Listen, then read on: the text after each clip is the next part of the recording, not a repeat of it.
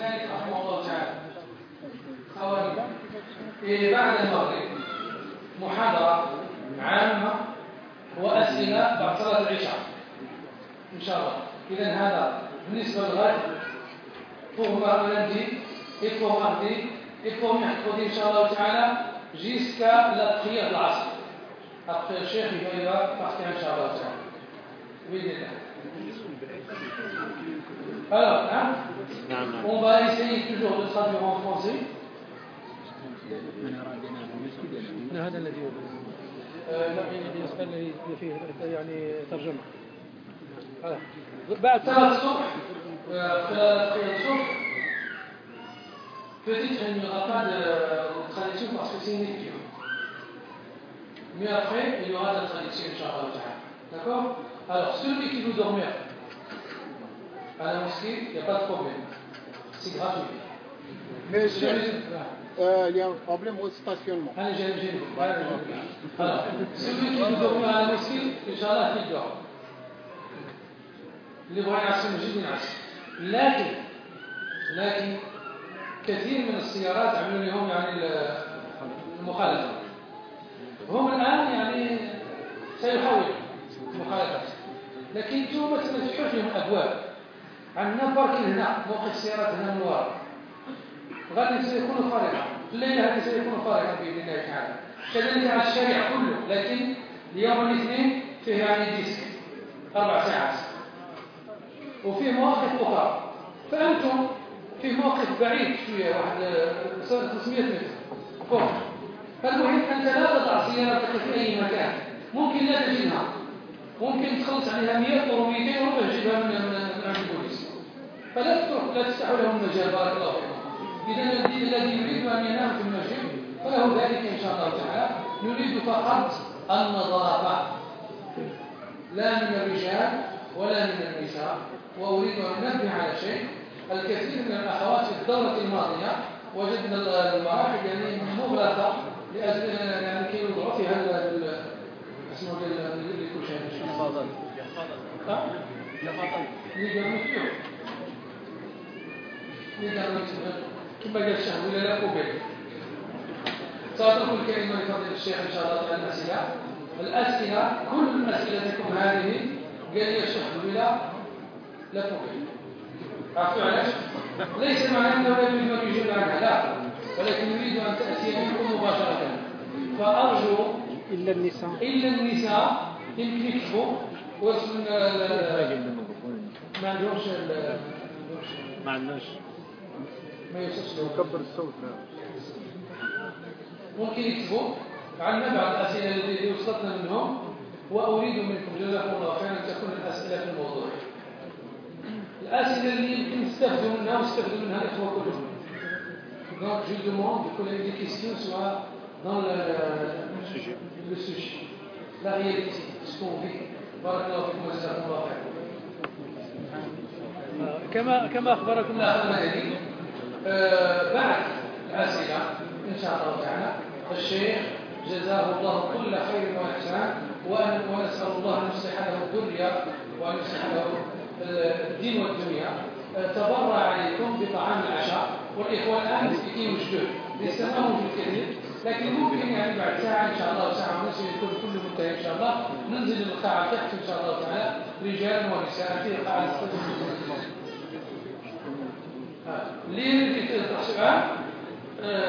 يديه هذه الكلمة إن شاء الله وفي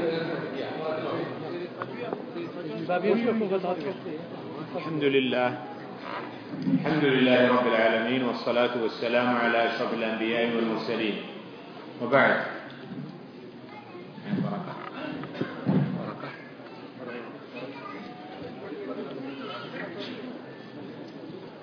هذه خلاص خلاص. من عند السؤال واحد اثنين ثلاثة أربعة خمسة ستة سبعة ثمانية تسعة عشرة. والوالد هذا 11 12 13 14 15 اللي سجلت لهم أشرت لهم قبل قليل من هم؟ شو اسمك؟ شهاب. أحمد. عثمان.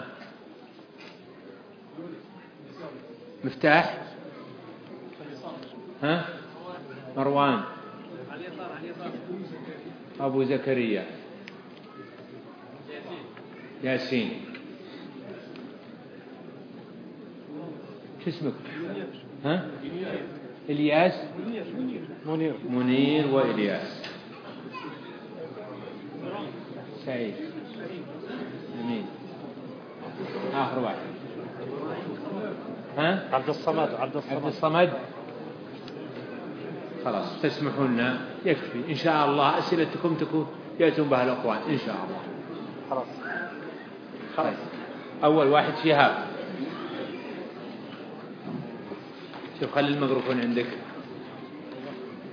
القائمة هذه القائمة. مدني خذ القائمة مدني. بعدين. الثاني أحمد عطه الميكروفون يكون جاهز. بين أحمد نعطيه أحمد الميكروفون تفضل يا شهاب. السلام عليكم. وعليكم السلام ورحمة الله وبركاته. سؤال ما حكم من يصلي وراء الإمام؟ يسافر من فرنسا بلد أخرى يطوف بالقبور أو يزور القبور وأهل هذا المسجد يقومون بأعمال غير- غير معروف يعني أذكار من نوع خاص والله أعلم. ما حكم من يصلي ويصلي وراءه؟ جزاكم الله خير. الحمد لله رب العالمين. الصلاة والسلام على أشرف الأنبياء والمرسلين. أما بعد البدعة التقرب والعبادة بشيء لم يرد في الشرع. والبدع على ثلاثة أنواع. بدع مكفرة لأنها تنافي لا إله إلا الله أو تنافي محمد رسول الله. هذه تنافي أصل الإسلام. مثل صرف شيء من العبادة لغير الله كالدعاء فمن كان كذلك لا يجوز أن يصلى خلفه. النوع الثاني بدع غير مكفرة لكنها مفسقة. يفسق صاحبها. وهي التي لم تنافي أصل الإسلام. ولكن أنها تقرب لله على خلاف هدي النبي صلى الله عليه وسلم مع علم صاحبها بأنها بدعة وقيام الحجة فهذه الصلاة خلف من كان كذلك صحيحة لكنها خلاف الأولى والأفضل في حق الإنسان فهي مكروهة. النوع الثالث بدع لم يعلم صاحبها بمخالفتها للشرع فهي غير مفسقة وغير مكفرة ويجوز للإنسان أن يصلي خلف صاحبها وتصح الصلاة بلا كراهة. شهاب واضح؟ أحمد؟ عليكم السلام ورحمة الله لا سؤال واحد. أختار الأهم شوف يا أحمد انقل الميكروفون من شهاب إلى صاحب السؤال. طيب جزاك الله خير. يا أحمد. نعم بارك الله فيكم كيف كيف يكون التعامل مع من يدعي الإسلام وهو تارك للصلاه وهو بل وهو تارك للصلاه لا يصلي. بل يسب الله ودين الإسلام. كيف يكون التعامل مع هذا لا شك أن المؤمن يحرص على جعل الناس يتقربون لله ويتحببون لله وأن المؤمن حريص على جعل الخلق يبتعدون عن هذه الشنائع فهو داعية إلى الله عز وجل. وبالتالي افعل ما يحقق المصلحة له ولك وللإسلام والمسلمين أنت تدعوه تكثر عليه الكلام تنصحه تقلب أوجه الكلام معه باللين والسهولة وإقامة الحجة والدليل كلما قابلته ذكرته بالله وخوفته به. هذا طريقة لعل الله أن ينقذه على يديك ثالث عند من؟ عثمان عليكم السلام. آه، إذا أفتى عالما معتبرا في مسألة فقهية في حكم مختلف فهل في هذا الحال العام يكون مجتهدا؟ يجاب إذا أصاب أجرين وبأجر واحد إذا أخطأ هذه الظاهر أجبنا عن هذا السؤال. أنت ما حضرت درس الظهر حضرت ولكن هل العبد يكون في ذلك الحال يعني؟ طيب الجواب أن الله جل وعلا يقول الذين يستمعون القول فيتبعون أحسنه. قال اتبعوا أحسن ما أنزل إليكم من ربكم. فالعام يجب عليه الترجيح بحسب ثلاث صفات. الصفة الأولى العلم فإن الأعلم أقرب أن يكون قوله هو الموافق للشرع. الصفة الثانية الأكثرية فإن الأكثر أقرب أن يكون قولهم أقرب إلى الشرع. والصفة الثالثة الورع فإن صاحب التقوى والورع أقرب لأن يوفق للصواب لأن الحق في أحد الأقوال وما عداه فهو باطل. شريعة الله في أحد الأقوال وما عداه فهو خطأ. فهو يجتهد. إن أصاب شرع الله أجر أجرين. وإن أخطأ كان له الأجر الواحد. مفتاح. السلام عليكم. عليكم السلام. أولا نحبك في الله يا شيخ آه، والسؤال أن أغلبيتنا هنا لهم أصول من بلاد إسلامية لهم فيها بيوت ومشاريع وغير ذلك. وبعض السلطات من هؤلاء البلدان الإسلامية تفرض علينا من أجل تجديد بطاقات قومية وجوازات سفر وغير ذلك أن تكون الصور من دون الإحياء وغير ذلك. ونحن في تلك البلاد ونعلم هل يجوز من أجل الصور الفوتوغرافية من أجل زواج السفر وبطاقة ذلك وجزاكم الله خير. الجواب لا أعلم. هل صاروا يحطون الصور بالكمبيوتر يحطها على كيفك؟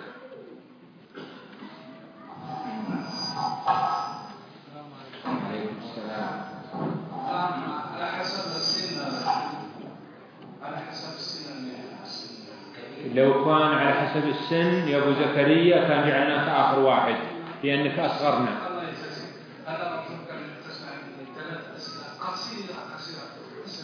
طيب يا أبو زكريا أنا عندي لك رأي. أنا عندي لك رأي. أدمج هذه الأسئلة بعضها في بعض. نعم. فيكون سؤالا واحدا مسبوكا وبالتالي تستطيع أن تتفادى النظام الذي في هذه القضية. نعم يكون متشابه يعني متشابه طيب تفضل. السؤال الأول جزاك الله خيرا يعني إيش؟ من السنة ما هي؟ يعني الإنسان الذي يوطن دائما مكانه نعم وطن مكان واحد يصلي المغرب. في المسجد ثم السؤال الثاني آه، جزاكم الله خير يا دكتور، وهو أن هل يجوز يجوز يعني لما يصلي يكمل الصلاة ثم يسلم يمين وشمال فاهم؟ يعني يصافح يصافح يصافح الذي هو في يمينه وفي شماله. هل هذا يجوز؟ آه، ثم آه، آه، نعم. نعم. الثالث طيب. أول شيء الأخ عثمان قال أحبك في الله.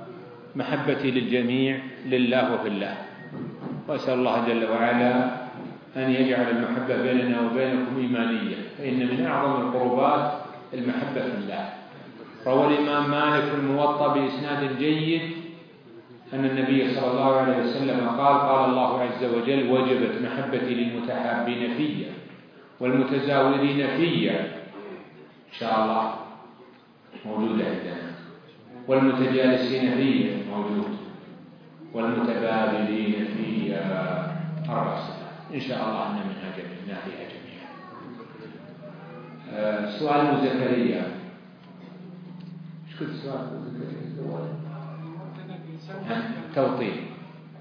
ورد في السنن أن النبي صلى الله عليه وسلم نهى عن ذلك. هذا وارد في حديث بالنهي. وإن كان الآن لا أستحضر البحث في إسناده لكن في حديث بالنهي إذا هذا ما يقال سنة. مع يمكن أنه بعد مخالف. السؤال الثاني آه، المصافحة لمن عن اليمين وعن الشمال. إذا لم تكن هذه المصافحة عادة أو متكررة ولم يظن أن لها خاصية في هذا الموطن فلا يلحق الإنسان بها حال أما أن تكرر كلما سلمنا صافحت عمن يميني يميني وعمن شمالي هذا لم يكن من حال النبي صلى الله عليه وسلم وأصحابه. خصوصا إذا كان هناك مصافحة وسلام سابق. قبل الصلاة وهو يتحدث أيام صلوا الفرض بعد ذلك صافحهم ما الداعي؟ لا يوجد له داعي؟ ولم يفعل في عهد النبوة. حينئذ فيكون لا أصل له في الشارع. ذكرت الثالث. الضرب باليد عند التسليم لا أعلم له أصلا ولا يوجد فيه حديث. فالنبي صلى الله عليه وسلم ثبت عنه أنه كان يسلم يمينا وشمالا ولم يرد عنه أنه كان يضرب بيديه على فخذيه والعبرة بالسنة. لا ننظر إلى قول من خالفه. التسليم على جهة واحدة بالأمام ورد فيه رواية لكنها ضعيفة الإسناد. من ثم فالمأثور عن النبي صلى الله عليه وسلم المتكرر عنه تسليمتان يسلم فيهما يمينا وشمالا. يلتفت يمينا وشمالا. هذا هو المنقول عن النبي صلى الله عليه وسلم بأسانيد متواترة. وإذا ثبتت لنا السنة لن نلتفت لقول أحد سمع طاعة هذه علامة الإيمان. السلام اسمك؟ إياس. إياس.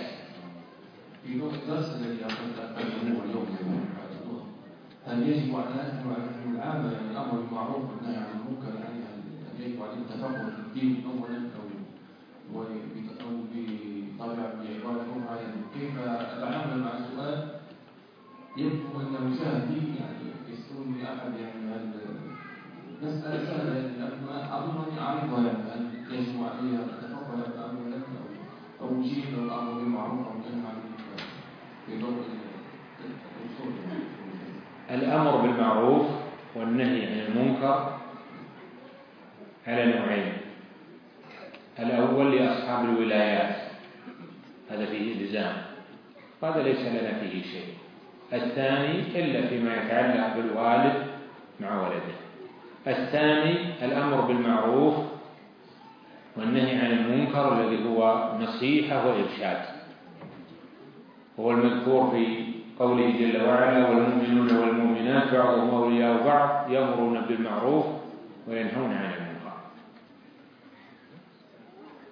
فهذا مشروع لكل مسلم. شخص ما يصلي ترشده. هذا معلوم من الدين قطعا. ترشده وتبين له. شخص يسيء المعاملة مع أولاده أو مع زوجته تتقرب إلى الله بنصيحته. لكن هناك مسائل شرعية دينية فتوى. الفتوى لأهلها. فرق بين الفتوى وبين النصيحة. واضح إلياس؟ السلام عليكم الشيخ السلام ورحمة الله. وأنا عبد الصمد. وهنا في فرنسا يريدون أن يمنعوا النقاب وما هي نصيحتك للنساء التي تلبسن النقاب؟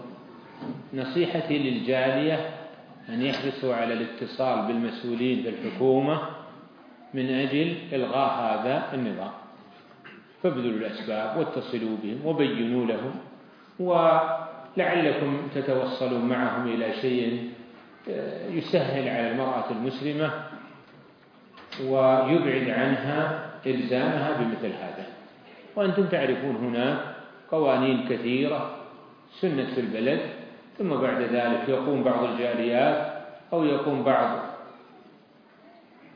المواطنين في البلد فيلغوا فيلغى القرار بسبب المطالبة والتوضيح والبيان وبيان ما يترتب على ذلك من مفاسد والجواب عن الشبهات التي قد يريدها من يطالب بمثل هذا النظام. ويتوصل معهم إلى شيء لعله يكون من صالح الجالية. وكل يكلم من عنده. أن تكلم نائب في البرلمان والثاني يكلم نائب آخر والثالث يكلم الجهات الأمنية ويوضح لهم ويشرح لهم. ولعل الله عز وجل أن يدرأ بكم هذا. حتى ولو كان الإنسان لا يرى مشروعية أو لا يرى وجوب النقاب لكنه يحتسب للأجر في إبعاد الحرج عن إخوانه.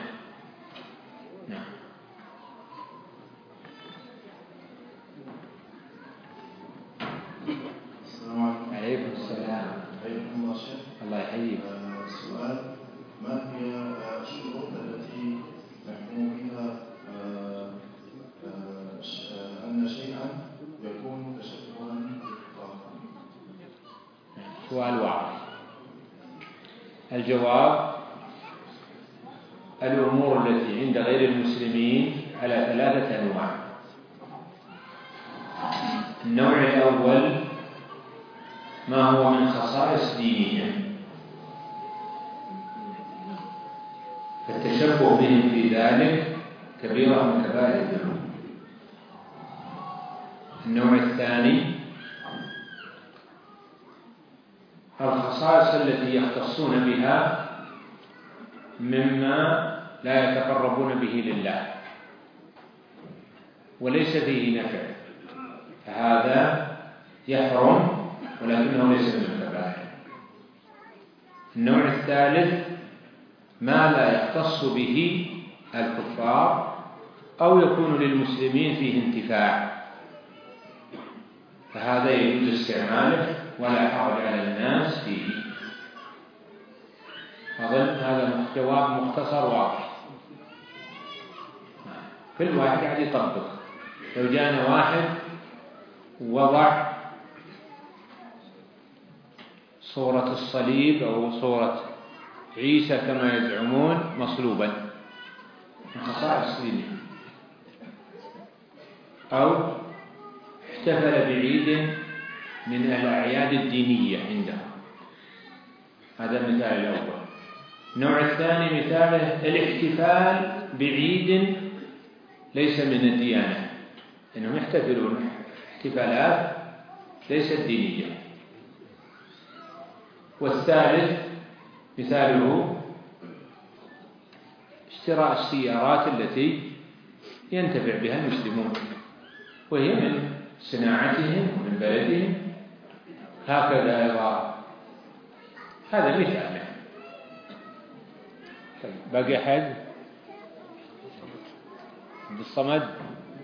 تفضل. السلام عليكم ورحمة الله السلام أفادكم الله. شيء آه، سؤال بس على الخفين آه، شخص لبس وبعد أن توضأ لبس الجوارب لكن بعد مدة مع بقاء طهارته فهل يمسح؟ أم لا؟ أعيد سؤالك. شخص توضأ ثم آه، لبس الجوارب أو الخفين بعد مدة واضح. هذا السؤال يتضمن أسئلة. السؤال الأول هل يجوز المسح على الجوارب؟ الخف تعرفون أنها تصنع من جلد. والجورب يصنع من قماش أو صوف.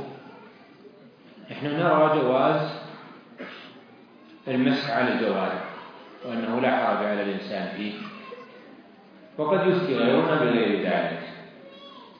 و المسألة الثانية هل يشترط في المسح على الخف أن يكون لبس الخف بعد الطهارة مباشرة؟ الجواب أنه لا يشترط ذلك. الشرط أن يكون الإنسان متوضئا متطهرا. بقول النبي صلى الله عليه وسلم دعهما فإني أدخلتهما طاهرتين. كما في حديث المغيرة. ولم يشترط أن يكون الإدخال بعد الطهارة مباشرة. واضح. عليكم السلام. يمكن يعني يجمع بين العلمين علم الشرعي وأن يصل إلى حتى إذا جمع بينهما هل يمكن أن يصل إلى الرجل بعلماء الفقه إذا تأمل الإنسان علماء الإسلام وجد نماذج كثيرة. بعضهم جمع بين علم دنيوي وعلم ديني مثل الإمام الشافعي. كان طبيبا وفقيها وعالما بالأنساب وعالم بعلوم أخرى. وقد يجمع الإنسان بين العلم الشرعي وبين التجارة. فهذا الإمام أبو حنيفة يبيع الأقمشة والبز وقد يقتصر الإنسان على طلب العلم. مثل الإمام مالك فالمقصود أن العلم هبة ومنحة ربانية. قد يبذل الإنسان أوقاتا طويلة لا يحصل إلا شيئا قليلا إما لقلة الإخلاص أو لعدم التوفيق. أو لعدم التوكل على الله أو لكون العبد ممن يقدم على المعاصي. وقد يوجد آخر يبذل أوقاتا قليلة ويحصل علوما كثيرة. سؤال واضح؟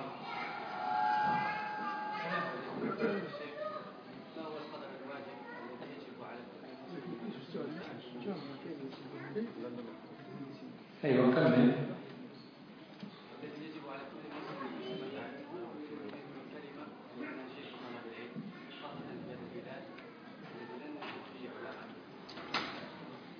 الجواب العلم على نوعين. العلم الشرعي على نوعين فرض كفاية وفرض عين أشرنا اليوم في درس الظهر إلى شيء من هذا. أما فرض الكفاية فهو تعلم ما لا يحتاج الإنسان إليه وأما فرض العين فهو ما يحتاج الإنسان إليه مثال هذا. أحكام الجنايات. أنت لا تحتاج إليها. فيكون بالنسبة لك فرض كفاية. لكن أحكام الصلاة تحتاج إليها فيكون فرض عين. واضح. والكلمة طلب العلم لا شك أنه من أفضل القربات. وقد قال النبي صلى الله عليه وسلم إن الملائكة لتضع أجنحتها لطالب العلم رضا يسمع أنا ما ودي أكرر حديثنا بالأمس. البارحة بعد العشاء تكلم في هذا الموضوع ما ودي أكرر الحديث. وإذا إن لم يكن إن لم تحضره بالأمس فاستمع للشريطة أو استمع للموقع. حتى الموقع؟ موقع المجامع. باقي سؤال ها؟ خلاص خلاص السلام عليكم. عليكم السلام. Euh, c'est quelle est la situation de celui qui commet des péchés mais qui a oublié euh, ses péchés. Quand il fait sa tawbah, c'est quoi le- la situation de celui qui a oublié ses péchés Les dettes, par exemple. ترجم ما حال من أراد أن يتوب ما حال من أراد التوبة وقد نسي بعض ذنوبه التوبة على نوعين. النوع الأول توبة خاصة من ذنب خاص. مثل أن يكون قد سرق مالا فيتوب بالندم وإرجاع المال إلى أصحابه والعزم على عدم العودة إليه. وقد تكون التوبة توبة عامة من جميع الذنوب. بأن يندم على ذنوبه الماضية تفريطه ويعزم على عدم العودة إليها مستقبلا. الله تعالى يقول وتوبوا إلى الله جميعا أيها المؤمنون لعلكم تفلحون فيمكن أن يتوب الإنسان توبة عامة. أيضا من أنواع التوبة الشيء يغفل عن الناس. وهو التوبة عن الغفلة أنت غفلت عن الطاعات غفلت عن الذكر يشرع لك أن تتوب من غفلتك الناس قد يظنون أن التوبة لم تكن إلا عن الذنوب والمعاصي لا حتى في الغفلة. يتابع أسأل الله أن يتوب علينا. أسأل الله أن يتوب علينا. كم لحظة غفلنا كم من لحظة غفلنا كان المفروض مترجمين الأسئلة كلها والأجوبة كلها رشيد نسي بعض الديون؟ لم عليه دين طيب. يقول هناك ديون كثيرة علي نسيت بعضها فنقول يجب على الإنسان أن يجتهد ويتحرى وينظر إلى غالب ظنه فيما يتعلق بالديون وحقوق الآخرين فهناك حقوق يعلم أصحابها يرجعها إليه. وهناك حقوق يعلم أن أصحابها قد ماتوا فيرجعها إلى الورثة أبناء صاحب الحق. وهناك حقوق لا يعلم أصحابها فيتصدق أنها بالنية فيتصدق بنية أنها لأصحاب الحقوق. ومن أخرج زيادة؟ بنية إبراء ذمته فإن شاء الله أنه مأجور بهذا. بقي سؤالين من الأخ- من الأخوات. طيب ترجم الرشيد قبل. كلها الجميع السؤال الأول آه، أخت تسأل آه، تدرس في جامعة في جامعة باريس. وهي كل صباح تأخذ القطار من آه، مدي- مدينتها. التي تبعد عن باريس تقريبا ب 60 كيلو وفي بعض الأحيان يجلس بجانبها على القطار والصلاة كذلك لا تجد مكانا للصلاة في الجامعة وتجمعها في المساء فهي تسأل هل آه، يعني ستبقى مستمرة في دراستها أم تبقى في بيتها أفضل؟ أشير عليها بأن تبحث مكانا آخر للدراسة. تتمكن فيه من أداء صلاتها وتبتعد عن مثل هذه الحال التي الله أعلم بها. نعم، السؤال الثاني. السؤال الثاني أخت تسأل تقول لها أخت يعني نصفها يعني ميت يعني مشلول معاقة هل يجوز لها أن تحج عنها؟ وهي بقلب الحاجة؟ العاجز عن الحج يجوز أن يحج عنه إذا أذن العاجز. فقد جاء في الحديث أن رجلا جاء للنبي صلى الله عليه وسلم أو امرأة فقال يا رسول الله إن أبي أدركته فريضة الحج وهو شيخ كبير لا يستطيع الضعنة يعني الانتقال والسفر. أفأحج عنه؟ قال النبي صلى الله عليه وسلم حج عن أبيك أو حجي عن أبيك. فدل هذا على أن العاجز عجزا. غير مرجو الشفاء يجوز له أن يوكل غيره في الحج وتبرأ ذمته بذلك. وأنت إن شاء الله يا أيها السائل مأجور على هذا العمل. ولك مثل أجرها وزيادة. نعم. واصلة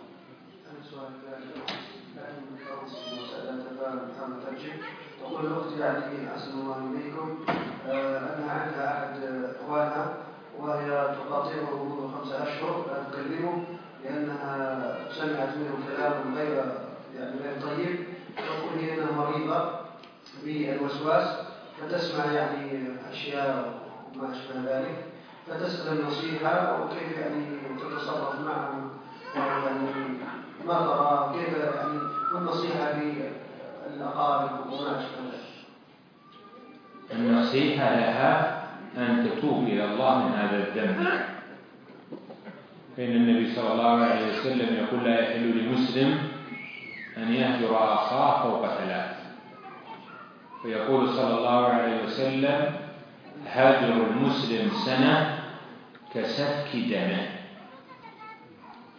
فالأمر خطير فتبادر بالتوبة إلى الله من الهجران وكونه قد تكلم عليها بكلام سيء ليس هذا مسوغا للهجر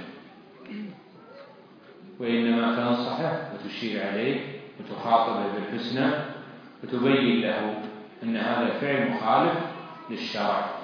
فتصلح إن شاء الله الأحوال بهذا. جاوب. ترجمة الترجمة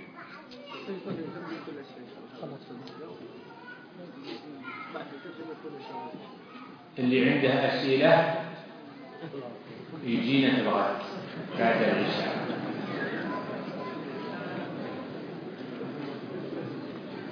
اللي عنده أسئلة.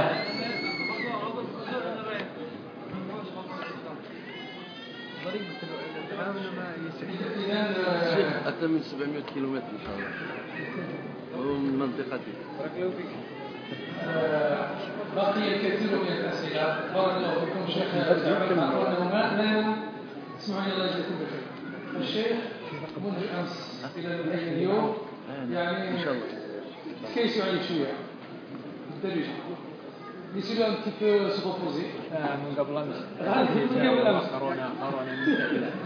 يعني يومين هيك فالله يجزيكم بخير ان شاء الله اللي حضر ان شاء الله إجازة. فلا بس اللي ما حضر ان شاء الله ممكن يفتح الاسئله ديالو عن طريق الهاتف ممكن يجاوب يعني ان شاء الله الان ستكون الترجمه celui qui veut rester pour la, la traduction qui reste Inch'Allah.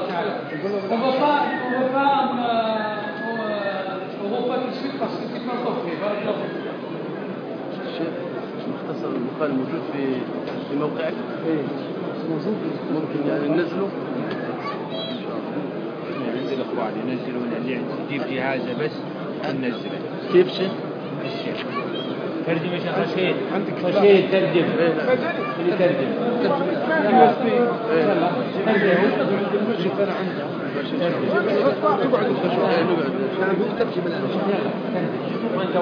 شيخ وحفظا شيخ الليلة الأنام أحفظ إن شاء الله أراد النبي صلى الله عليه وسلم أن يبلغ أصحابه شيئا. فقال لبعض الصحابة استنصت الناس. ما معنى استنصت الناس؟ أي أطلب منهم أن يسكتوا.